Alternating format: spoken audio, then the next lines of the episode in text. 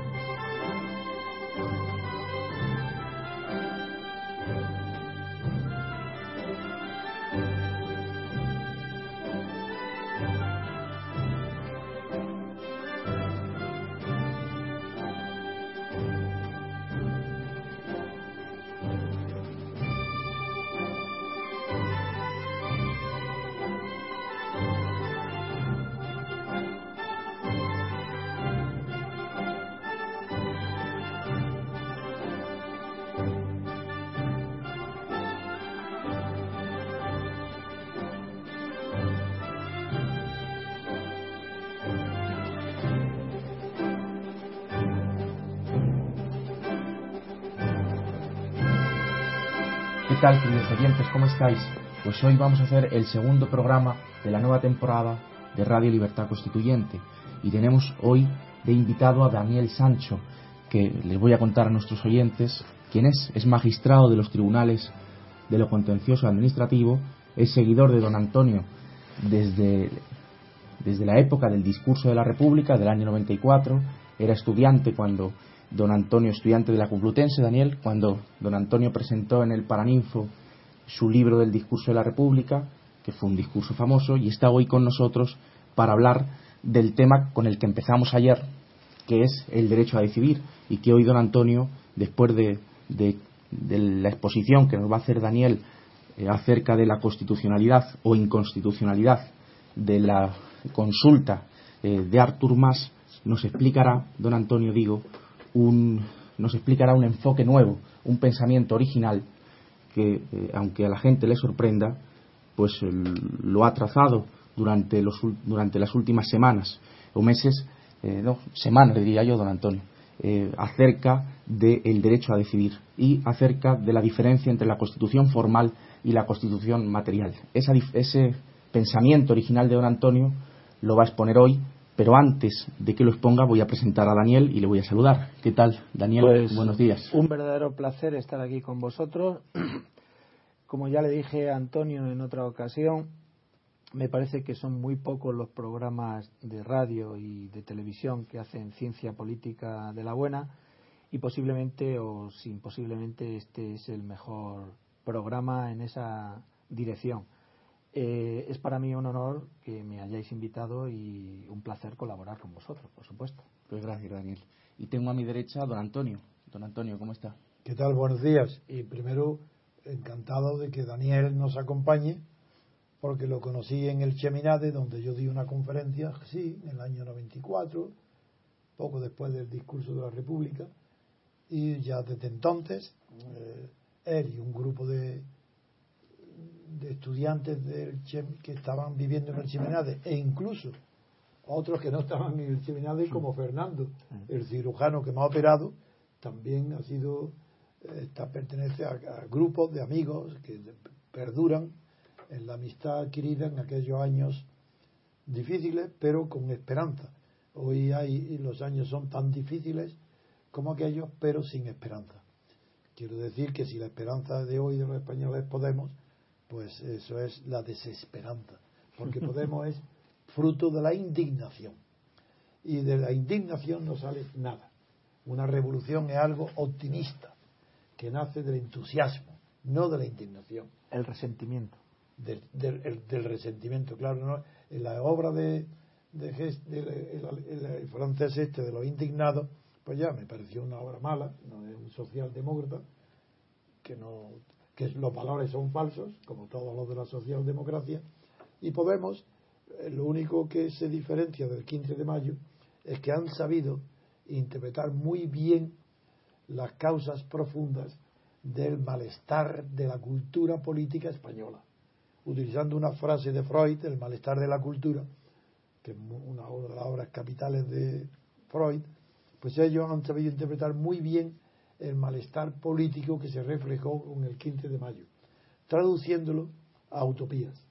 Ahora, a medida que ellos mismos están viendo que van creciendo las expectativas de que la gente los vote, aunque sea un fenómeno efímero y, como, y aunque sea una fogata de alcohol en una noche de invierno que calienta de golpe, pero luego hace más frío que antes de encender la fogata.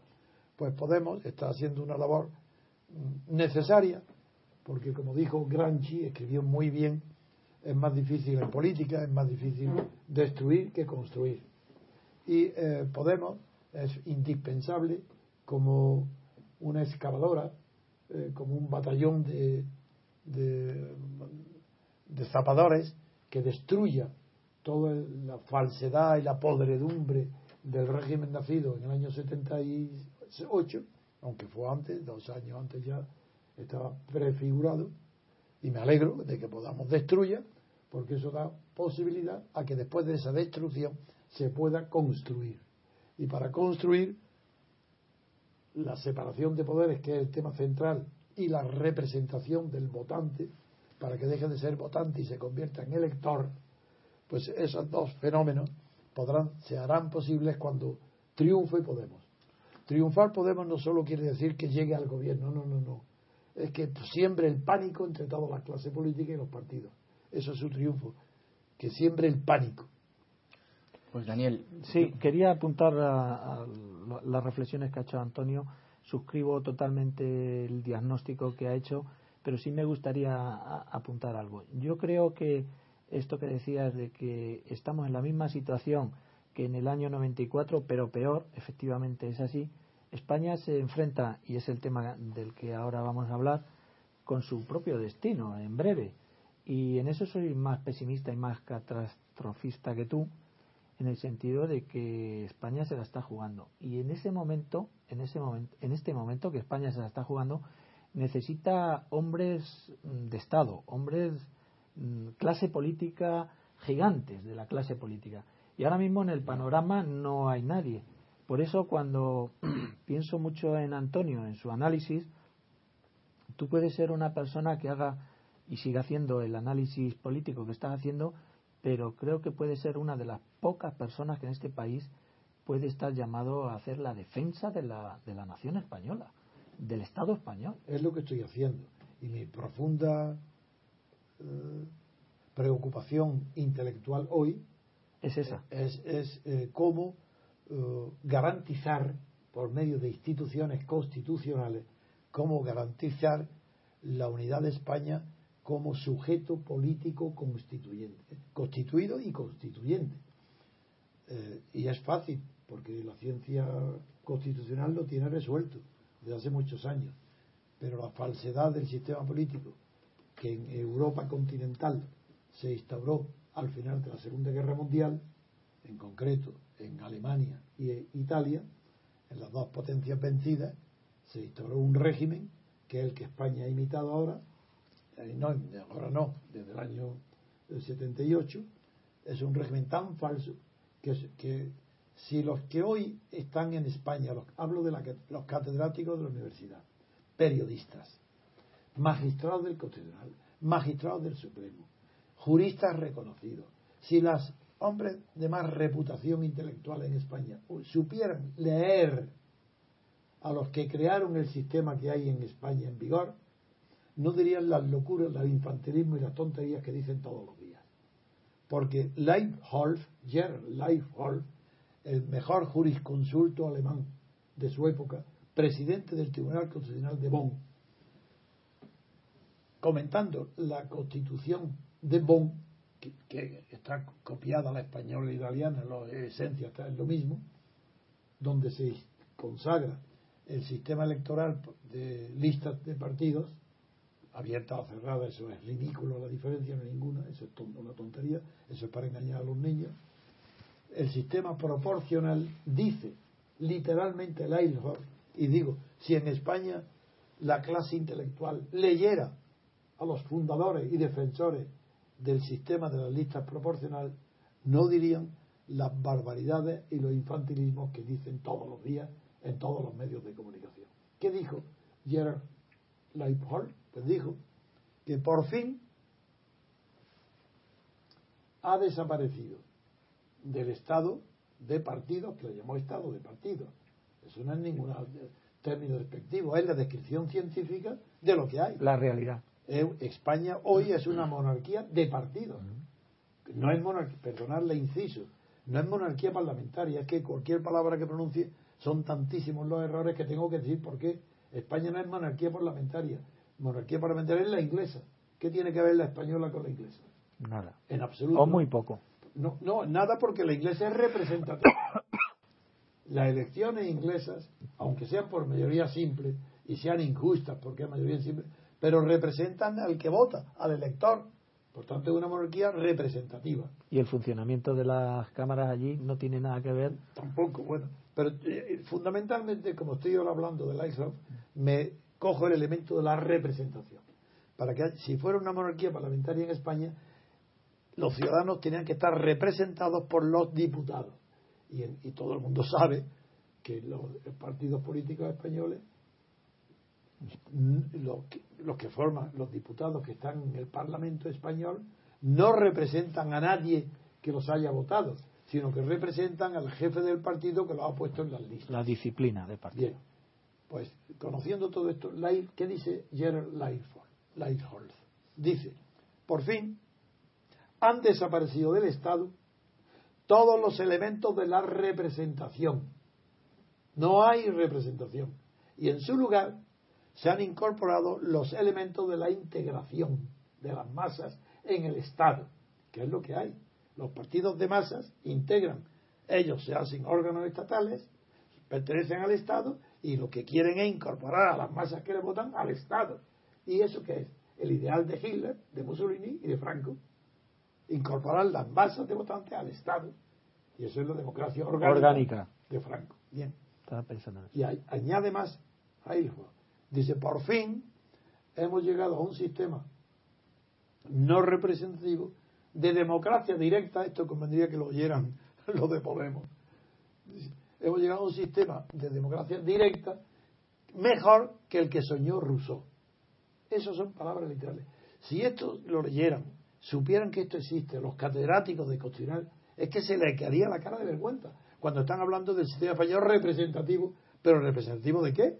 ¿De los partidos? Ah, bueno, pues muy bien. De ni siquiera de los partidos. Del jefe de partido. Porque ni siquiera de los aparatos de partido. Otra cuestión. Pero ¿cómo se atreven a decir de los aparatos de partido? Porque desconocen la ley de Mitchell, la ley de bronce. si no hay ni siquiera aparatos. Aquí en España ha superado. La ley de bronce, la ley de hierro, la ley de, hierro de, de Mitchell es el jefe del partido, que actúa con el autoritarismo de un dictador. Eso es radicalmente así. Pues ya está. Pero estaréis de acuerdo conmigo, y era el tema de la conversación que traíamos, que es triste y me gustaría saber también tu parecer, Adrián, que en un momento de dificultad, en un momento donde este país se la está jugando, eh, Antonio, no tengas el apoyo mm, de las instituciones para hacer una defensa o de los intelectuales, porque yo he tratado de acercarme a la clase eh, profesoral y, y, han mirado para otro lado. Parece que la desintegración de este país no va con ellos. Decía don Antonio ayer que, llama la atención que alguien con su vocación y su conocimiento no, no sea llamado, aunque solo sea por curiosidad, a un medio de comunicación. Me está dando la razón plenamente y esto no era nada que tuviéramos preparado. Pues yo eh, queríamos que, eh, que Daniel nos contase desde otro punto de vista el tema que empezamos ayer del derecho a decidir. Y es si desde un punto de vista legal, desde un punto de vista constitucional, la consulta eh, que se va a celebrar mañana es o no constitucional. Porque eh, has hecho antes de empezar a hablar, eh, antes de empezar a grabar, querías, has dicho una diferencia entre lo ilegal y lo inconstitucional. Sí. Pues eh, quiero que nos lo expliques, Daniel. Bueno, pues es muy sencillo. En un ordenamiento jurídico como el español, por encima de la potestad legislativa se ha colocado la norma superior que es la Constitución. A mí personalmente, que soy en esto un poco también tributario del purismo conceptual, me molesta cuando los políticos y empezando por el presidente del gobierno y la vicepresidenta, hablan de una consulta ilegal cuando no es ilegal. La consulta es inconstitucional, pero en el momento que el Parlamento de Cataluña ha aprobado una ley, tiene rango de ley y por tanto es legal. Ahora bien, el ser legal no implica que sea constitucional, como de hecho efectivamente eh, es inconstitucional. ¿Por qué fundamento yo que es inconstitucional? Bueno, creo que mm, desde el punto de vista legal no hay debate, no hay muchas dudas. El debate se ha planteado es si el pueblo tiene derecho a decidir o no, pero está claro que si la Constitución española no contempla entre las competencias de una de las comunidades autónomas el poder someter a consulta esta clase de asuntos, pues si no tiene competencia es inconstitucional. Porque, Incluso porque hay una verdadera prohibición. Y el artículo segundo dice que la soberanía es única e indivisible. Desde el momento ese, indirectamente está mandando al infierno a toda idea separatista, sea la que sea. Efectivamente. yo quería preguntarte a ti, que eres tan meticuloso por, por tu condición de magistrado, que nos diga un resumen de cuándo empieza la contradicción formal, evidente, de una ley en Cataluña que vulnera directamente la Constitución española, que no es Constitución, es otra cuestión, es una carta otorgada, pero bien, como la consideran y le llaman Constitución, ¿desde cuándo empieza la inconstitucionalidad de las aspiraciones de la clase política catalana a la independencia? Efectivamente, como este es un programa divulgativo y serio, yo creo que hay que utilizar también eh, la información con rigor. Entonces, tus oyentes tienen que saber que el Parlamento de Cataluña adoptó la resolución 5 10 de 23 de enero de 2013 por la que se aprueba la declaración de soberanía y del derecho a decidir del pueblo de Cataluña.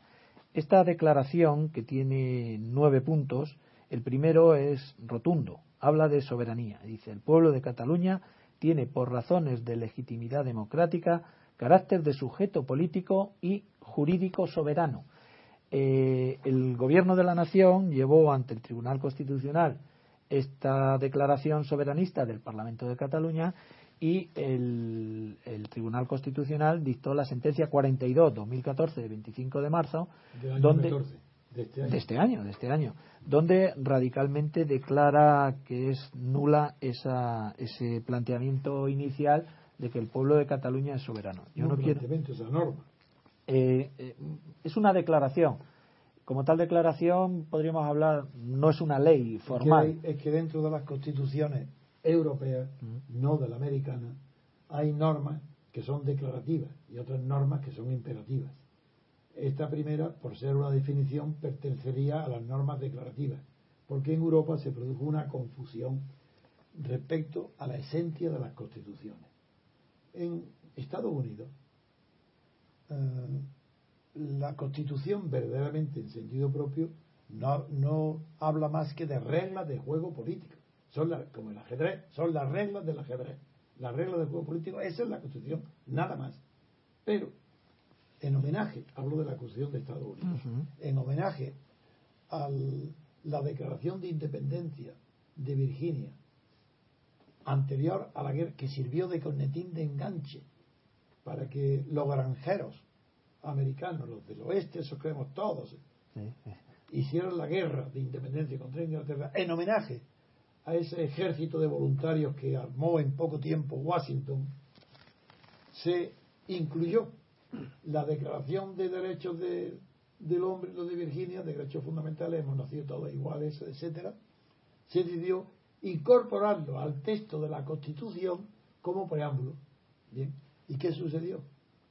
Pues que Lafayette, que había sido el héroe de los dos mundos, porque estuvo de voluntario, era, su mujer tenía muchísimo, muchísimo dinero y estuvo a punto de arruinarla, porque él mismo con el dinero de su mujer hizo una expedición para apoyar a a Washington y de ahí derivan muchísimas cosas que tuvieron consecuencias para toda Europa.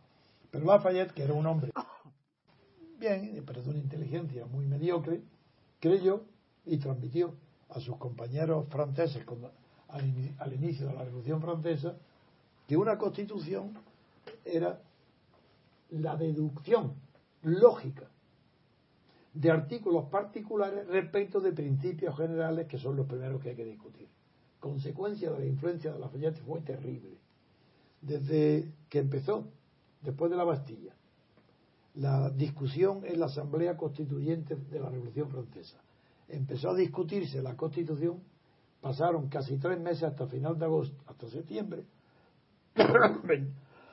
donde no se discutió jamás una regla de juego. Ni una norma, ni quién nombra, nada, eran principios generales. Para deducir de esos principios, luego, las reglas de juego. Hasta que un célebre, no, unos pocos célebres diputados se levantó y dijo, pero ¿qué estamos haciendo? Estamos perdiendo el tiempo con metafísicos. Somos, y le llamó mil metafísicos discutiendo de política. ¿Esto qué es? Y ahí se dejó sin terminar la Constitución. la definición de las reglas metafísicas de los principios políticos, de los derechos del hombre, y se empezó a discutir artículo por artículo la Constitución. Y uno de los artículos de la Constitución, el 16 de los, de, de los, de los que habían sido discutidos dentro de la Declaración de los Derechos del Ciudadano y del Hombre, dice, no hay Constitución si no hay separación de poderes. Si no hay separación de poderes. ¿Por qué? Es lo que la gente no comprende. ¿Por qué la, la monarquía de Luis XVI, que es la Asamblea Constituyente, es la monarquía, dice, con la aprobación del monarca luego, que si no hay separación de poderes, no hay constitución. Pues porque con la monarquía de Luis XVI había separación de poderes y hoy no lo hay. Hoy en España no hay separación de poderes. Y con Luis XVI, después de la revolución, el rey era el dueño del Ejecutivo, era libre para nombrar los gobiernos. Pero en cambio la Asamblea Legislativa la nombraba el pueblo mediante elecciones directas del ciudadano. Por tanto, había separación de poderes, porque tenía un origen distinto. El, el gobierno, que lo nombraba libremente el monarca, y los diputados, que los nombra, lo elegía el pueblo. Esa, sin esa separación de poderes, tiene que haber distinto origen.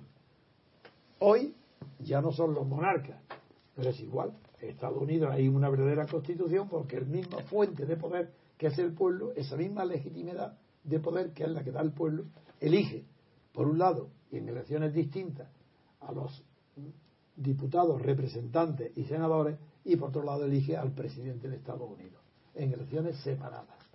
Eso es separación de poderes.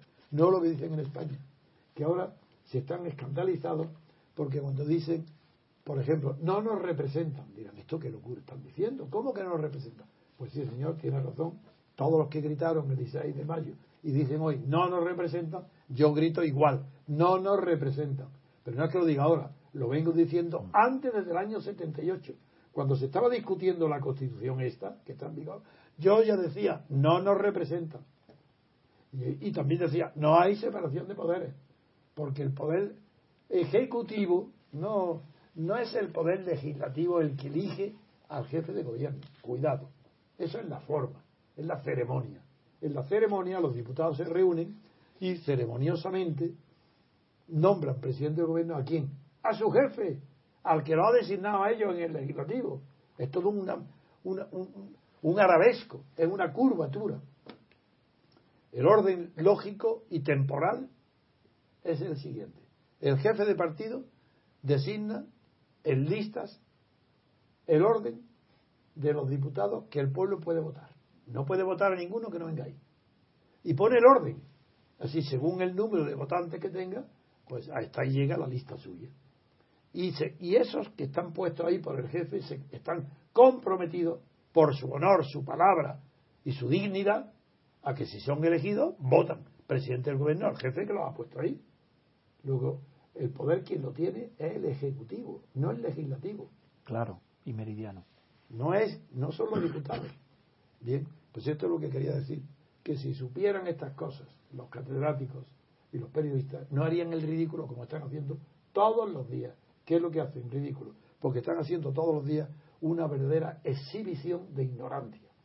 Aparte de la mala fe, aparte de la corrupción, es de ignorancia esto que acabas de decir, que es la piedra angular de, de, tu análisis desde hace muchos años, pues no es que sea importante, es que es absolutamente fundamental y primario. No antes, no, no es porque se pueda o no rebatir, es que no podemos avanzar si no tenemos asumido este planteamiento. Claro que es la base del Aquí no, no vamos a ningún lado.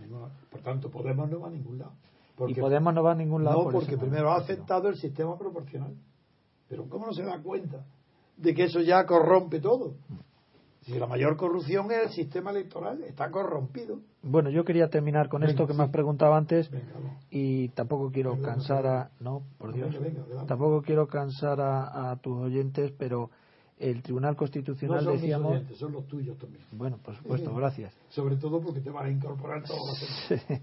Venga. modestamente haré lo que pueda Eh, decía que el Tribunal Constitucional ya se ha pronunciado recientemente sobre ese intento de declarar soberano al pueblo de Cataluña y simplemente voy a, leer un parrafito para que veáis que eh, el Tribunal Constitucional ya ha puesto su decisión, su sello.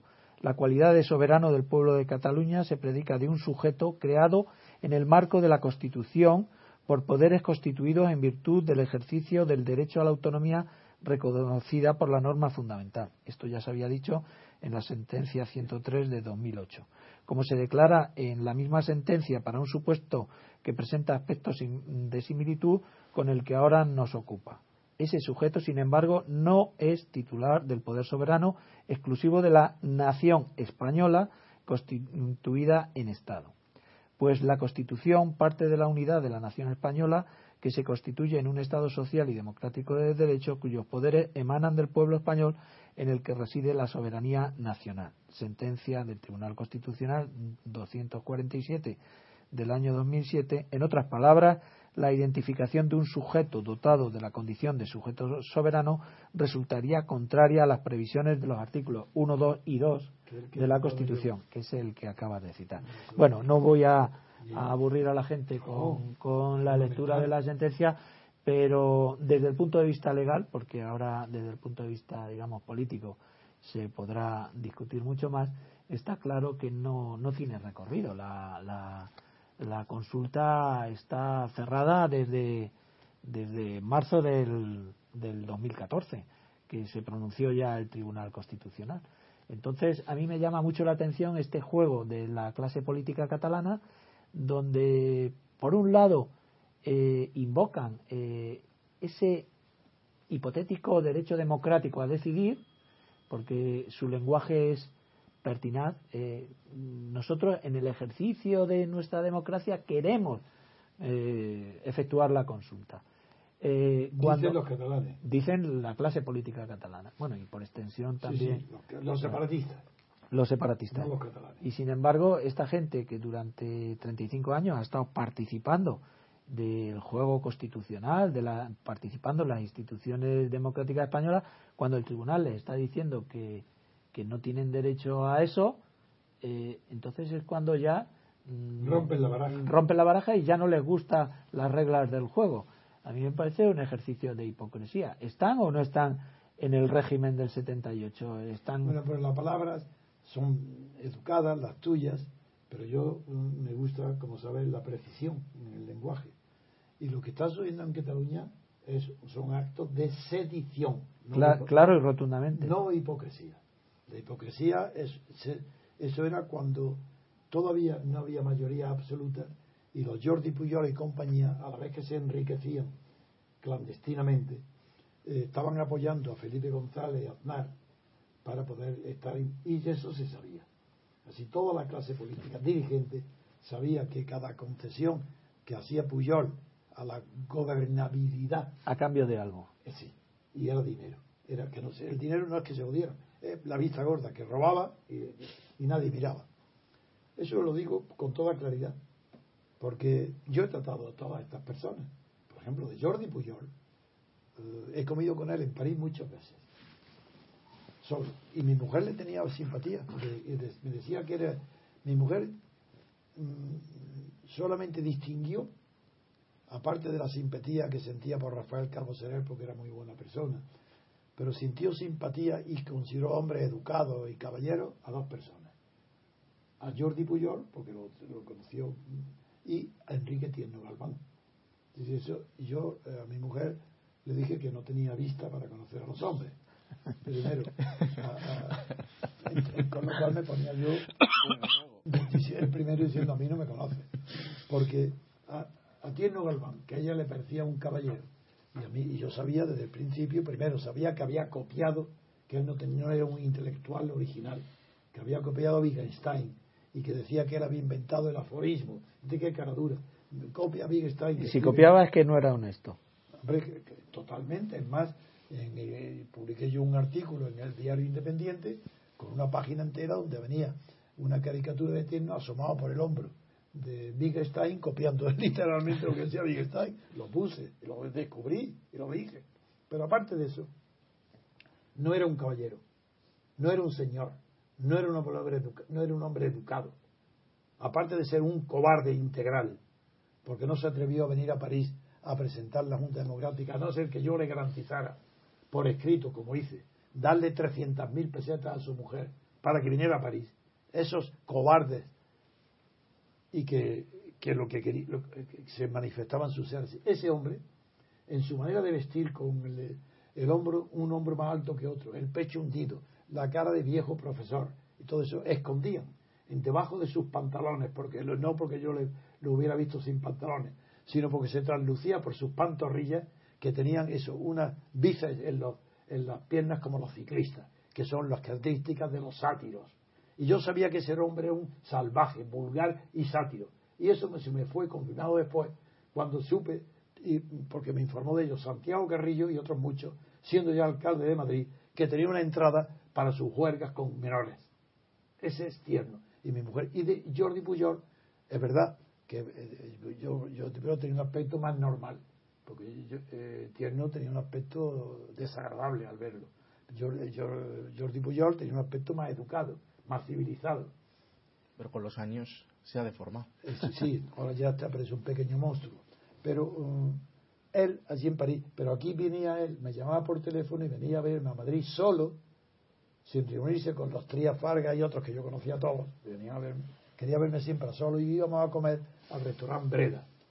Y yo tenía bastante buena impresión de él, porque eh, él entendía la postura mía que consistía en mi postura no, mi programa que incorporé a la Junta Democrática y que está firmado por todos los partidos, y aquí lo tengo en mi, en mi casa bien guardado, pues él aceptaba que a la muerte de Franco, o en cuanto pudiéramos, Cataluña recuperaría, se pondría en vigor el estatuto de que Cataluña había tenido durante la República. Muy interesante, sigue, sigue contando claro, esa historia. Contar. Y él lo aceptaba que fuera el mismo estatuto, porque el argumento que yo daba, el no, el mío, es que como había sido derribado por la fuerza de las armas, habría que reponerlo porque no era legítimo que hubiera dejado de existir por, por, por el ejército levantado en el 18 de julio. Y él, y ella añadía con él que evidentemente, a partir de entonces, de restaurar eso, las futuras competencias que pudiera tener el estatuto solamente podrían ser decididas de manera legítima. Y yo, yo me callaba, no dije nada, ¿verdad? No por mentir, sino porque no era prudente. Porque él entendía que era el pueblo catalán el que tenía que seguir para reformar o completar ese estatuto, sería solamente los catalanes los que votaran. Mientras que yo, hablando en general de otros, de Galicia y todo, decía, no, sin el pueblo español entero no se podrá reformar ese estatuto el, el, Estatuto Catalán restaurado de la República, mi postura es que se podría reformar con el voto de todos los españoles. Perdona que te interrumpa en este sí, sí. interesantísimo eh, recuerdo histórico, porque yo siempre he sostenido que lo que hace la Constitución del 78 es reponer el Estado integral, el Estado regional de la Segunda República. Sí, pero el Estatuto es mucho mayor. Bien, vamos a ir por partes.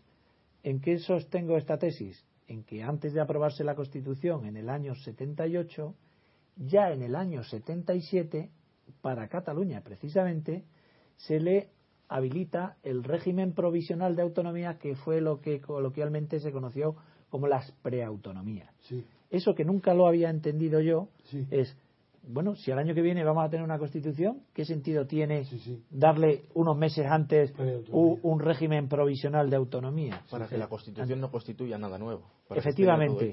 Y luego, eh, eh, eso lo tengo yo explicado en algún articulito, eh, todo el sistema de preautonomía no tiene ningún sentido. Bueno, como, como te gusta tanto el dato histórico, a propósito de eso te voy a decir otro dato histórico. Al final del año 76, cuando ya el PSOE se da cuenta que conmigo no puede acabar ni por sus acuerdos clandestinos con Fraga para meterme en la cárcel, que fue un acuerdo entre Felipe González y Fraga, me meten en la cárcel, pero como cuando salgo, cuando cae Fraga salgo. Estuve solo cuatro meses. Y al salir pongo en movimiento toda la, oposición clandestina. Como no pueden conmigo y saben, y estaban intentando a través de Raúl Morodo, que vivía en la misma casa, el mismo edificio en Puerta de Hierro que Suárez, preparó una entrevista secreta de Suárez con la oposición a espaldas mías, porque yo sabían todos que yo no iba a aceptar jamás un pacto con el franquismo. A mí se parece prepara y se nombra una comisión de los nueve. A mí no me dicen nada, pero me incluyen en la comisión de los nueve para ir a negociar con Suárez la legalidad, los partidos, pero yo no sabía nada, estaba incluido, no sabía nada. Y en esas conversaciones ya es donde se produce la difamación, que es el PSOE Mújica, quien con un papel sin firmar por nadie, una hoja en blanco, rellenada de locura, de como que yo redactaba las sentencias de muerte que luego firmaba Macías, cuando Macías se le acusaba porque mataba a su, que era falso, que no fue así tampoco, pero lo que se acusaba es que mataba a sus enemigos sin juicio, sin sentencias de muerte, diciendo que yo era el dueño del cacao, café y la madera de toda Guinea. Entonces, esas locuras me difamaron. La- y antes Felipe González y Suárez se reúnen y acuerdan levantar el secreto de Guinea Ecuatorial, porque si no, no podían difamarme. Y lo acuerdan. Y el propio Suárez da instrucciones a los embajadores en Gabón, Camerún, por ahí, que le den informaciones mías a ver si me pescaban algo. Jamás pudieron obtener nada, porque jamás había hecho yo nada que no pudiera ser declarado públicamente. Vaya con el abulense, te la jugó bien jugada. Sí, sí, fue, levantó, le dio, y Felipe González y Mújica eh, fue visitando a todos los periódicos y entregándole esa hoja. Me lo publican los periódicos y ninguno me... Yo hago una conferencia de prensa donde asiste casi 100 periodistas de toda España y al día siguiente no hay un solo periódico que publique ni una línea. Me difama. Pongo 13 querellas. No hay ni un solo juzgado que me la admita. Eso es lo que tienen que saber los españoles. De ahí procede la Constitución española, con ese clima de terror. Por terminar con el dato de las preautonomías, que es una figura curiosa. Voy es a Sí. propósito de la preautonomía, que entonces ya yo no fui a la Comisión de los Nueve, cuando me enteré que no podía ir, después de la difamación, y Fernández Ordóñez me visita en mi despacho, Paco Fernández Ordóñez, para pedirme por favor que mi puesto se lo deje a él, porque él, él no estaba en la oposición, él no estaba, y él vino a mi lloriqueando para que le diera mi puesto. Me dio tal vergüenza, de tal, me da vergüenza de la humillación de una persona que viene a que le pidan A otro mendigar. a mendigar, y si además no estaba en la oposición, que entonces yo delante de él llamé a Urico de la Peña, porque yo no quería darle el mío, pero había otra persona que por solidaridad conmigo tampoco fue igual, y faltaba un puesto, que era Urico de la Peña, que era el presidente, el jefe del Partido Socialdemócrata, donde había muchos, estaban los militares, estaban menos bien. Entonces lo dije y me dijo, Antonio, yo sigo lo que tú digas, digas, dá- dáselo, ¿de acuerdo? Y fui yo el que le di a, a Ordóñez. Un día en Breda, el sitio donde yo me reunía a comer con Jordi Puyol, un día yo estoy allí sentado y entra Paco Fernández Ordóñez con una ya ministro, con una legión de, de aduladores, como llevan todos los ministros. Y al entrar allí, los paraba a todos, y yo dijo, quiero deciros algo, me saluda. A este señor, a don Antonio García Trevijano, le debo yo ser ministro. Por lo de la Comisión de las Nueve. Y esa vergüenza, eso es la Constitución española, de ahí viene todo. Tienes pendiente hacer una historia de la, de la Yo- Junta yo- Democrática. Me da vergüenza de escribir de las memorias. Bueno, pues te- por terminar por esto, con esto, ¿por qué se instaura régimen provisional de autonomía unos meses antes de que se apruebe la Pues Constitución? tú, sí. Porque eh, llega a España un señor que es Josep Tarradellas, Sí. que no sabemos qué cargo tiene, porque es presidente de la Generalitat, que está en el exilio, pero además la Generalitat está eh, abolida, está derogada, y a este hombre hay que darle un algo, una presencia física, un, una imagen de... el apoyo. Entonces le nombran apoyo. presidente de, de como la- tengo tanta del edad- régimen provisional. Como de tengo tanta autonomía. edad y es imposible comprender lo que ha pasado en España sin hablar de mí. Tengo que decir que Tarradella, a quien yo no conocí en el exilio, ni fui a visitarlo a Suiza, ni nada, no, no conocí. Sin embargo, él ya siendo presidente de la Generalitat, me llamó. Y a través de Sebastián Auger, que era un empresario de prensa de la época, y me invitó a una comida en su casa a la que asistió Camilo José de Cela también, y Sebastián yo, con dos de sus consejeros, el ministro de Hacienda, una persona muy conocida, él y su mujer. Y quería conocerme porque conocía toda la historia, el que sabía que el, el- el- el gobierno republicano en el exilio, yo tengo todas las cartas. El gobierno republicano en París, Maldonado, Valera, todo esto, tengo cartas de ellos entregadas por Riera, un diputado que era el de la Acción Republicana, donde me dicen que la única acción seria política por la República que se ha hecho de tal que es la mía y que me apoyan 100%. Bueno, pues Tarradella, que todo eso lo conocía, me llama y me dice, verá usted, don Antonio, era un hombre educado, hablaba de la antigua, pero usted, don Antonio, que yo no me he entregado al poder franquista como todos los demás, incluyendo al Partido Comunista, que ya estaba legalizado, y a todos. Y estaba presumiendo de que él no se había entregado. Yo, de- como sabéis que tengo la costumbre de dejar hablar y oír, pues me callé, me callé, y cuando hubo terminado, digo, me va a permitir que le haga una puntualización. Y yo reconozco, su- mérito ha sido inmenso, porque es verdad que usted ha sido el último en entregarse al poder franquista, pero se ha entregado. Porque usted ha aceptado un regalo de Suárez y del gobierno franquista. En la mesa, fíjate el, el silencio que se produjo. Pero yo reconozco su mérito, por eso he venido. Si no, no hubiera venido. Así que incluso ahí, a Tarraella le dije, no, que es verdad que había sido el último en entregarse, pero se había entregado a Suárez. Muy Sin bien. votación del pueblo y nada, por decisiones personales. Bueno, hay que puntualizar que estamos hablando del presidente de la Generalitat, primero en el régimen provisional, luego presidente de la Generalitat. Estamos hablando de un destacadísimo miembro de Esquerra Republicana de Cataluña, que es ahora el partido que está tirando al monte a, a toda Cataluña. Y por terminar con, con el discurso que yo tenía, eh, porque creo que los oyentes es un dato importantísimo, cuando se reinstaura en la Constitución del 78 el, el régimen que había existido en la Segunda República, lo que se está instaurando es un, un régimen o un sistema regional. Estamos eh, actualizados por el sistema autonómico, pero nunca jamás se puede identificar esto ni con un Estado federal ni con un derecho de secesión. No, eso es fue lo que decir, hizo luego Ma- Maciá, antes Compani, todo eso. claro. es decir, que el Son régimen, el régimen o el sistema regional de autonomías es, lo dice el Tribunal Constitucional en reiteradísimas sentencias, es la atribución de un elenco de competencias para que la gestione eh, el por territorio delegación del Estado. por delegación del Estado. Es decir, que el que pretenda primero asemejar esto a un Estado federal o incluso deducir de ese, esa autonomía un derecho de, de separación o de consulta o de secesión autodeterminación. es que no sabe absolutamente No nada sabe de, lo que de habla. lo que estamos hablando. No sabe lo que habla. ¿eh? El régimen de autonomía, tanto el de la Segunda República como el que se reinstaura en el 78, es un sistema típico español que no existe. Bueno, en Italia hay algo parecido, que además lo copiaron de nosotros, Pero recientemente.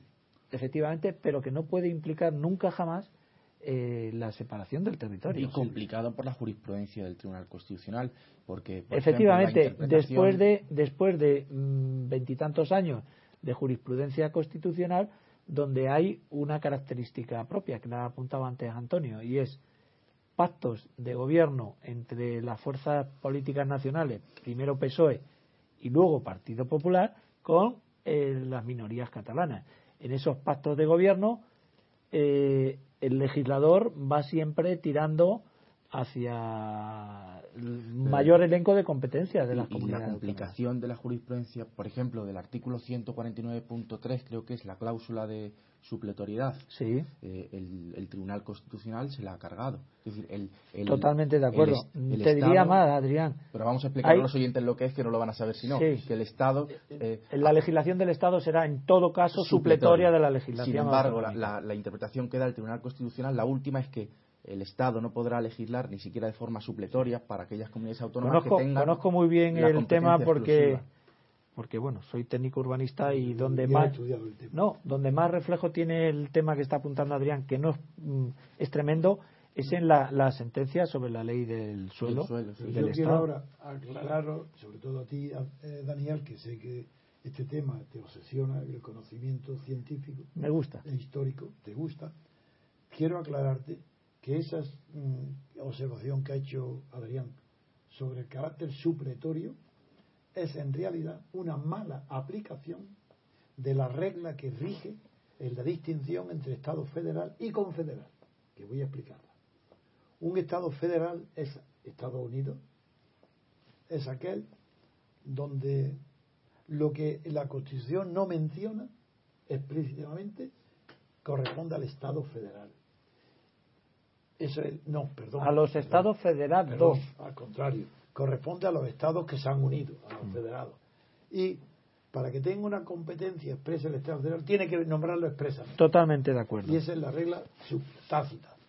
Y de esa regla tácita, que el confederal es al contrario, los estados que se unen conservan, si no dice nada la Constitución, siguen por tradición teniendo lo mismo que te- antes tenían antes de federarse. Bien, ese es el origen de la norma mal traducida del derecho supletorio en la autonomía.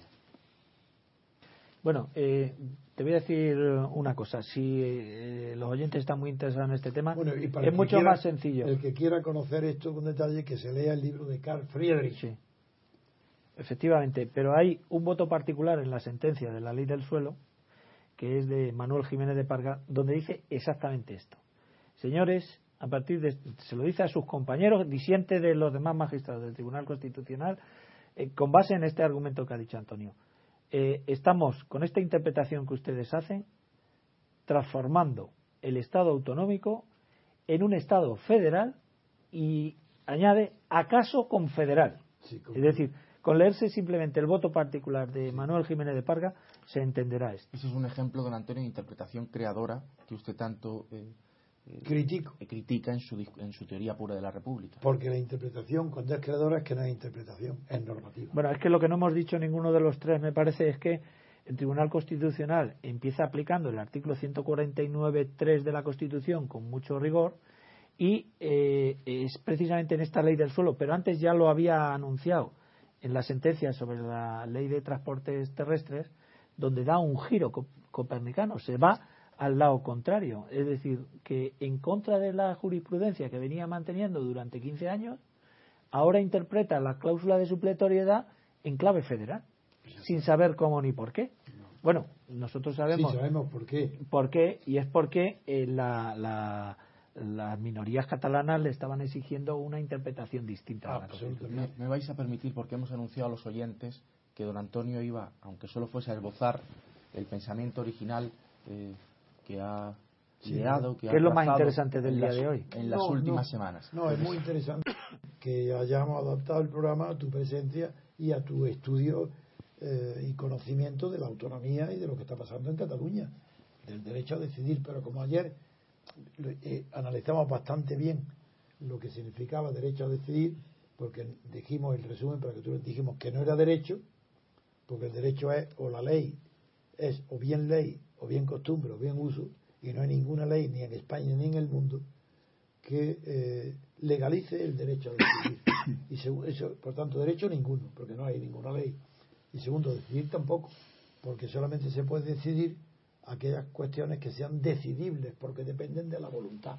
Y puso un ejemplo, no sé si fue eh, uno de los asistentes, creo que fue Álvaro, dice, por ejemplo, no podemos ah, decir que, que para que mi sobrino lo, no sé, me acuerdo que dijo el padre. Si queremos, si queremos expulsar a un primo de la familia Eso, porque no sí, nos gusta. sí, si queremos expresar a un primo de la familia porque es indeseable lo que sea, No puede. dice pues no, dice no, no basta y, y que y, y dice y dicen los españoles, los ignorantes, dice hombre eso no se puede hacer, eso no se puede y dicen los españoles sí sí se puede siempre que lo vote toda la familia. Eso es lo que hace España con Cataluña. Diciendo los catalanes solos, no. Si lo votamos nosotros, sí. Pues no, señor. Porque la cuestión de España es una cuestión indecidible. No se puede decir porque no depende de la voluntad. Es, como eso fue tratado ayer, hoy lo quiero completar, que es a lo que se refiere Adrián, añadiendo algo que desarrollaré mañana o el lunes, cuando es la próxima vez. Y es que la diferencia entre constitución material y constitución formal es muy sencilla si se explica con unos ejemplos. Por ejemplo, Inglaterra, todo el mundo sabe que no tiene constitución formal, es decir, un documento escrito como el español o como el de Estados Unidos. Israel tampoco tiene. Israel es como Inglaterra. No hay un escrito, no hay un documento constitucional, pero hay, a pesar del poco tiempo que lleve Israel existiendo, desde el año 47, sin embargo, tiene una constitución material. ¿Y qué es la constitución material? ¿En qué está basado? En los usos y costumbres. Entonces, ¿cómo? ¿Pero ¿Cuál es la constitución material de Inglaterra o de Israel? No es como se crea. La constitución material no constituye el Estado, como la constitución formal tampoco. Entonces, una de las frases malas de la sentencia que tú has leído es cuando habla de que la nación se constituye en Estado. No, No, estaba constituida antes. exactamente. Eso Porque es- España hunde sus raíces eh, históricas. Exactamente, entonces eso es falso. La constitución no constituye el Estado, ni constituye la política, ni constituye nada, solamente las reglas de juego. Y una de dos. O las reglas de juego están basadas en la libertad o no están basadas en la libertad. Si están basadas en la libertad colectiva, que es el fundamento de todas las libertades individuales y personales, es una constitución. Si no, no es constitución. Y eso es lo que dijimos ayer. Y ahora quiero avanzar eh, poniendo ejemplos.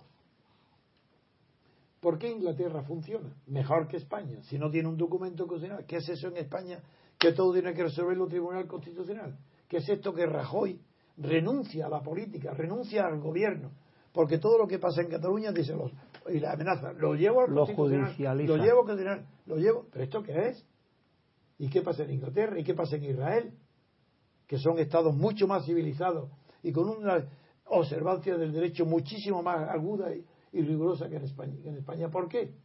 Porque en España se ha creído que España nace como nación y como sistema político después de Franco. Franco no tenía, con Franco no había diputados, ni jueces, no había nada. Eso es mentira. Eso, es- eso dicen hoy. Con Franco no. Así que Franco había cortes, nada, eso no es nada. Con Franco que no, que no había libertad de voto, pero ¿qué dice? Yo he vivido mucho tiempo de mi vida bajo Franco. Y a nadie se le ponía una pistola para que fuera a votar.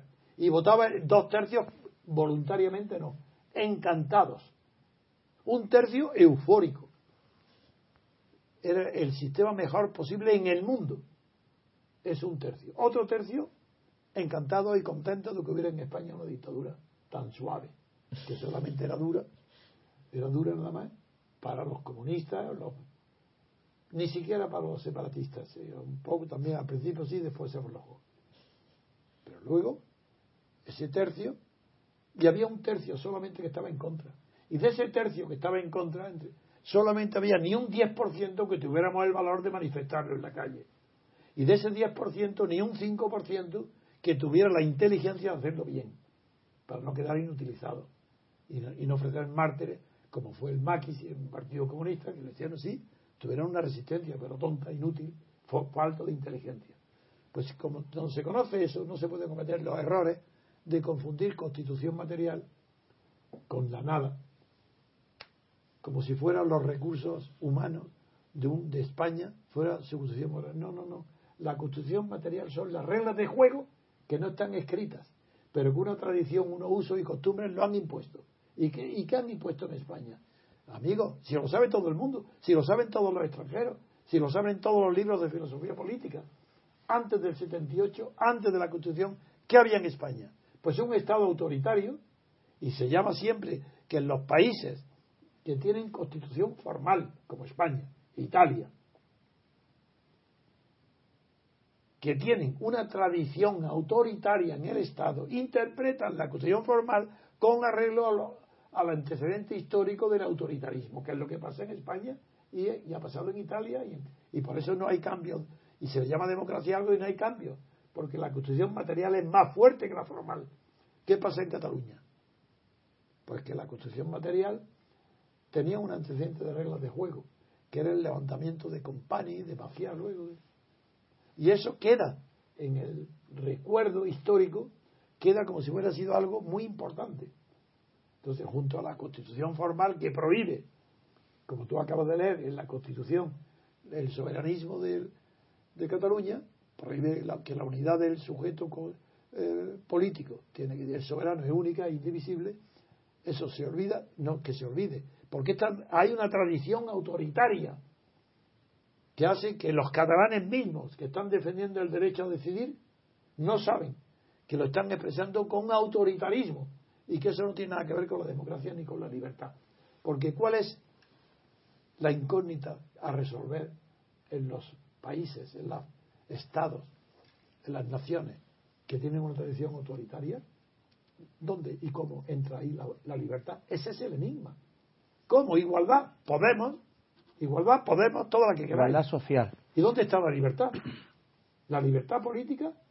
Pero si es que nadie sabe lo que es la libertad política. La libertad política o es colectiva o no hay libertad.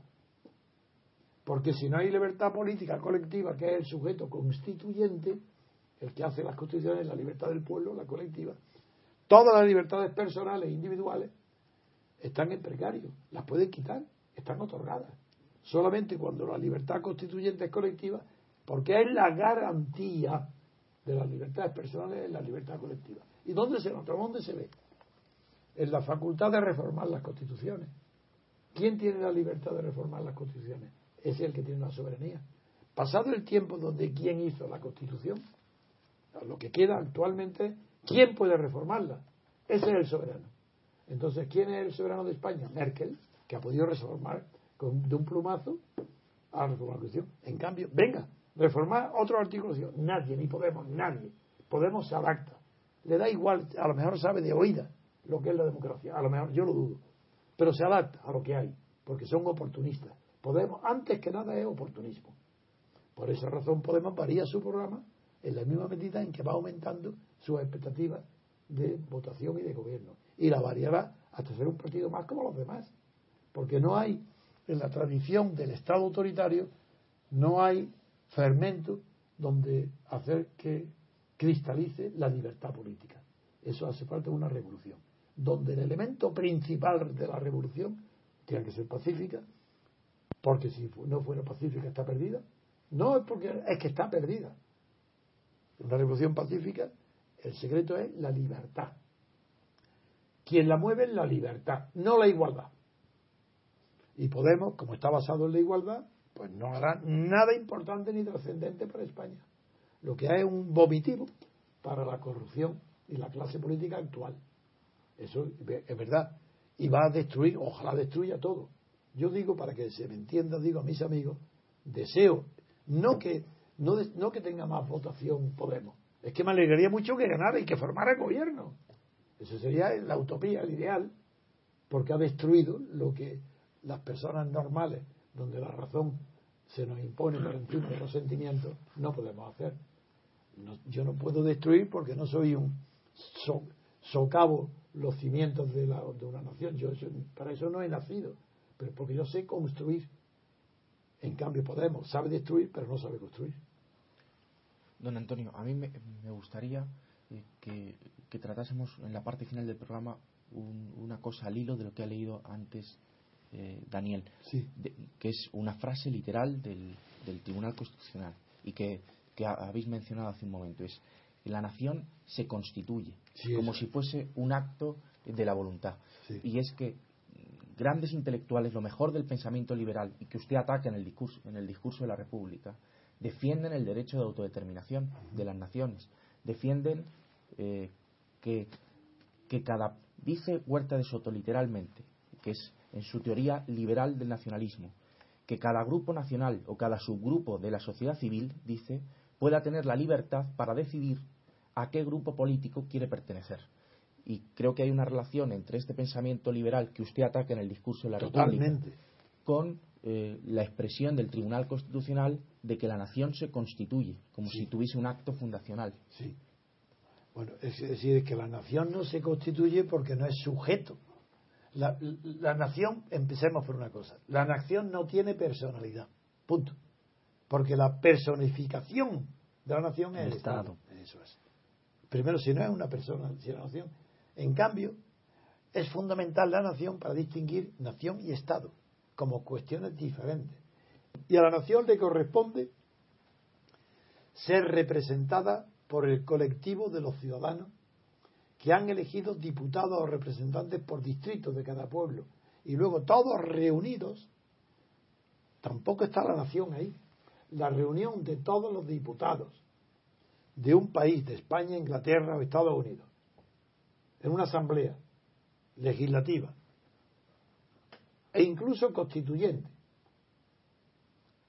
No está la reunión de todos los diputados, no representan, por ser solo reunión de diputados de toda España, no representan España.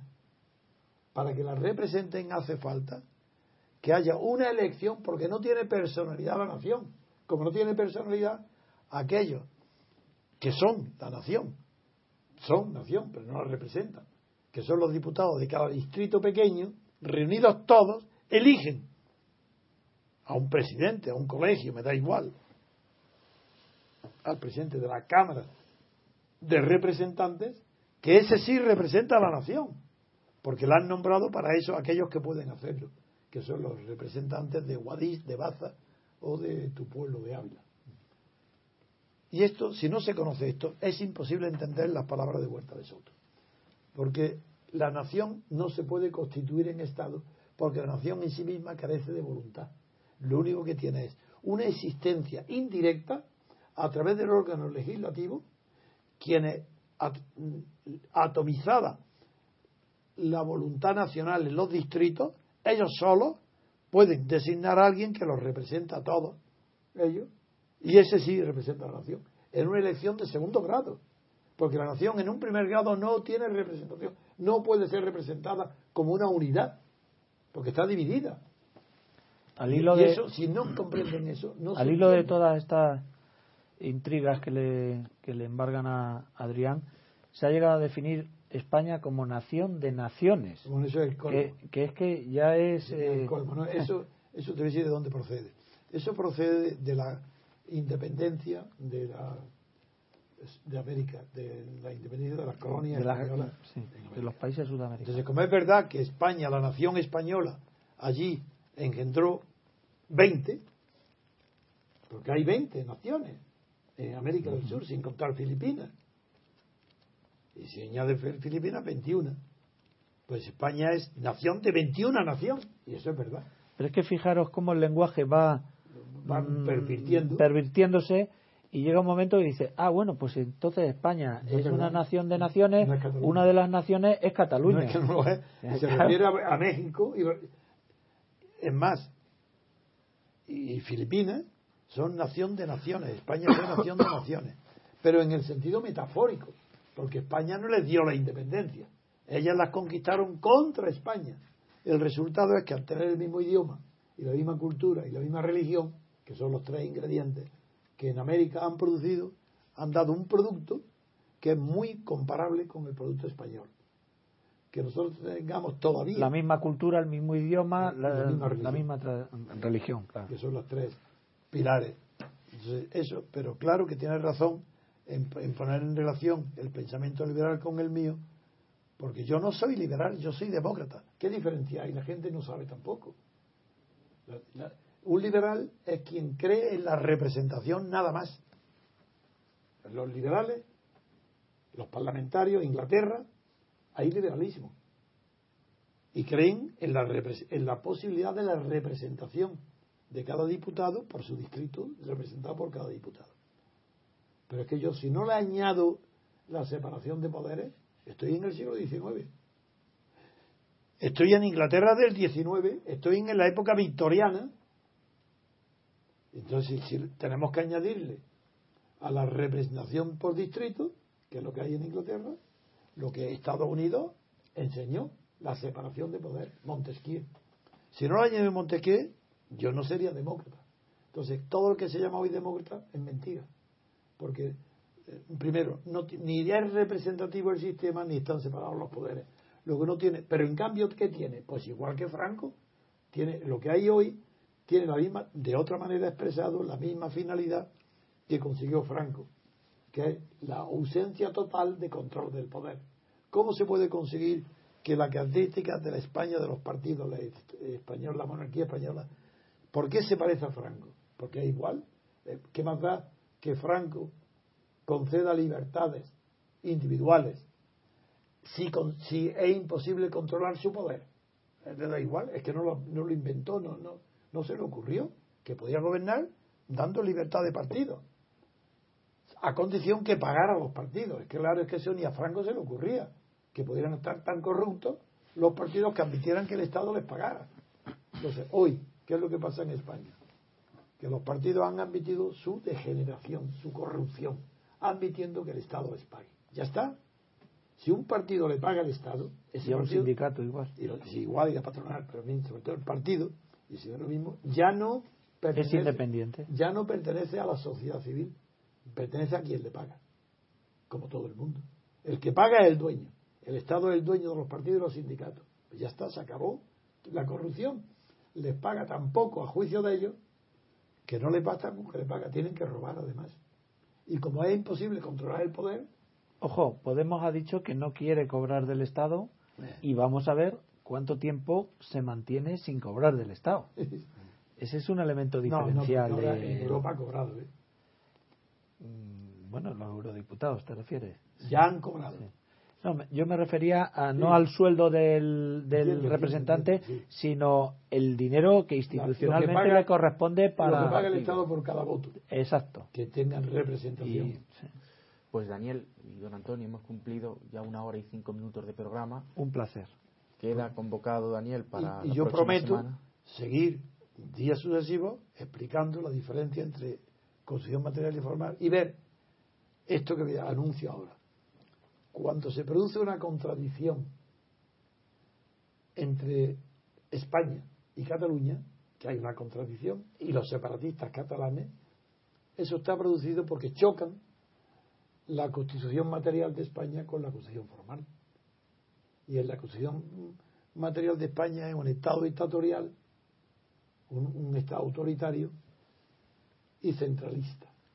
En la tradición de Cataluña material no hay antecedentes más que a finales del siglo pasado, de finales del XIX, donde un grupito pequeño de historiadores inventa el nacionalismo catalán. Entonces ese choque explica que la acusación material se impone a la larga sobre la formal. Y yo pienso que lo veréis, cómo el, el catalanismo catalán va a ser derrotado estrepitosamente. Una vergüenza va a ser Primero porque se la ha cargado ya Puyol y más con la corrupción. Ya se la han cargado. Eso, eso ya hablar de, catalanismo, hablar de corrupción, pero, pero en extremos exponenciales de corrupción. Eso es.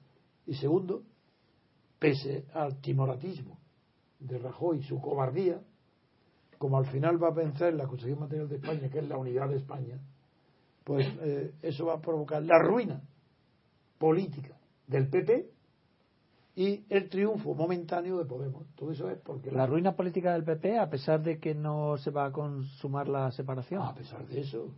Pero sí, había, antes del PP, antes de Rajoy, había pues quizás un 25% como mucho de separatistas.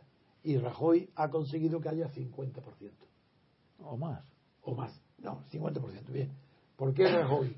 Porque si a tiempo se ataja... Eso es evidente el nacional diciendo, ojo, cuidado que es edición. ¿Cómo va hoy la pequeña? He dicho antes, enanos políticos y gigantes políticos. España no tiene, gente de altura para las circunstancias que tiene que... Necesita poner orden en Cataluña, pero ¿cómo puede templarle la mano a alguien para meter en la cárcel inmediatamente, preventivamente, a Arturo Más, como símbolo de todo? Pero, pero, ¿qué, no pasa pero. ¿qué pasa? Y no pasa nada. ¿Qué va a pasar? Que como tú estás preparando la, la sedición y nosotros consintiéndolo. Pero vamos a ver, si hay un crimen que se está a la vista, se va a cometer, no es la obligación de la policía y, y actuar para evitar el crimen antes de que se cometa. Y las cosas de Estado No hay que ser autoridad. riguroso y serio. Está corrompido, el PP no tiene autoridad para hacerlo. Eso no tiene autoridad moral. Ese es otro tema. sí. Porque nadie tiene, nadie tiene autoridad moral en España.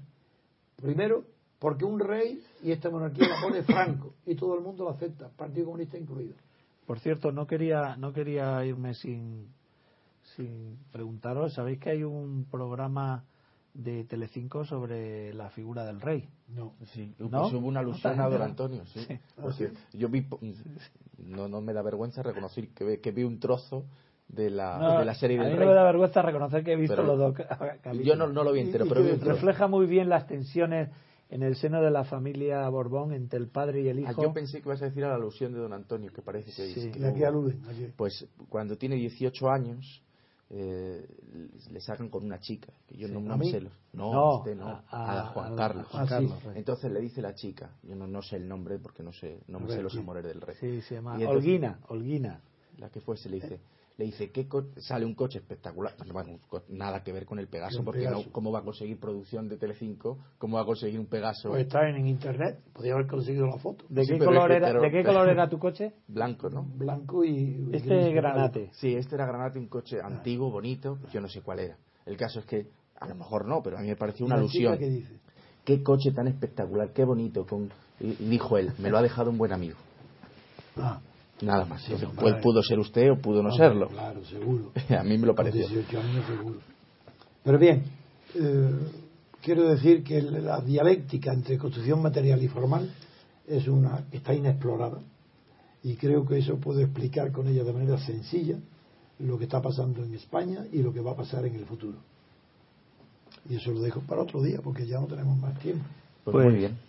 Muchas gracias por invitarme y habrá tiempo de explicar la diferencia entre el Estado autonómico, el Estado federal, la Confederación de Estados y muchas el otras cosas. tú traes el Muy bien. muy bien. Sabiendo que siempre aquí vas a encontrar eco a las mismas preocupaciones puesto que son comunes. Perfecto. Pues espero que les haya gustado, queridos oyentes. Gracias, Daniel. Gracias, don Antonio. Y gracias a Pedro Gómez y Alejandro, que nos han ayudado con el aspecto técnico del programa y que los próximos días pues, presentarán los programas. Gracias. Música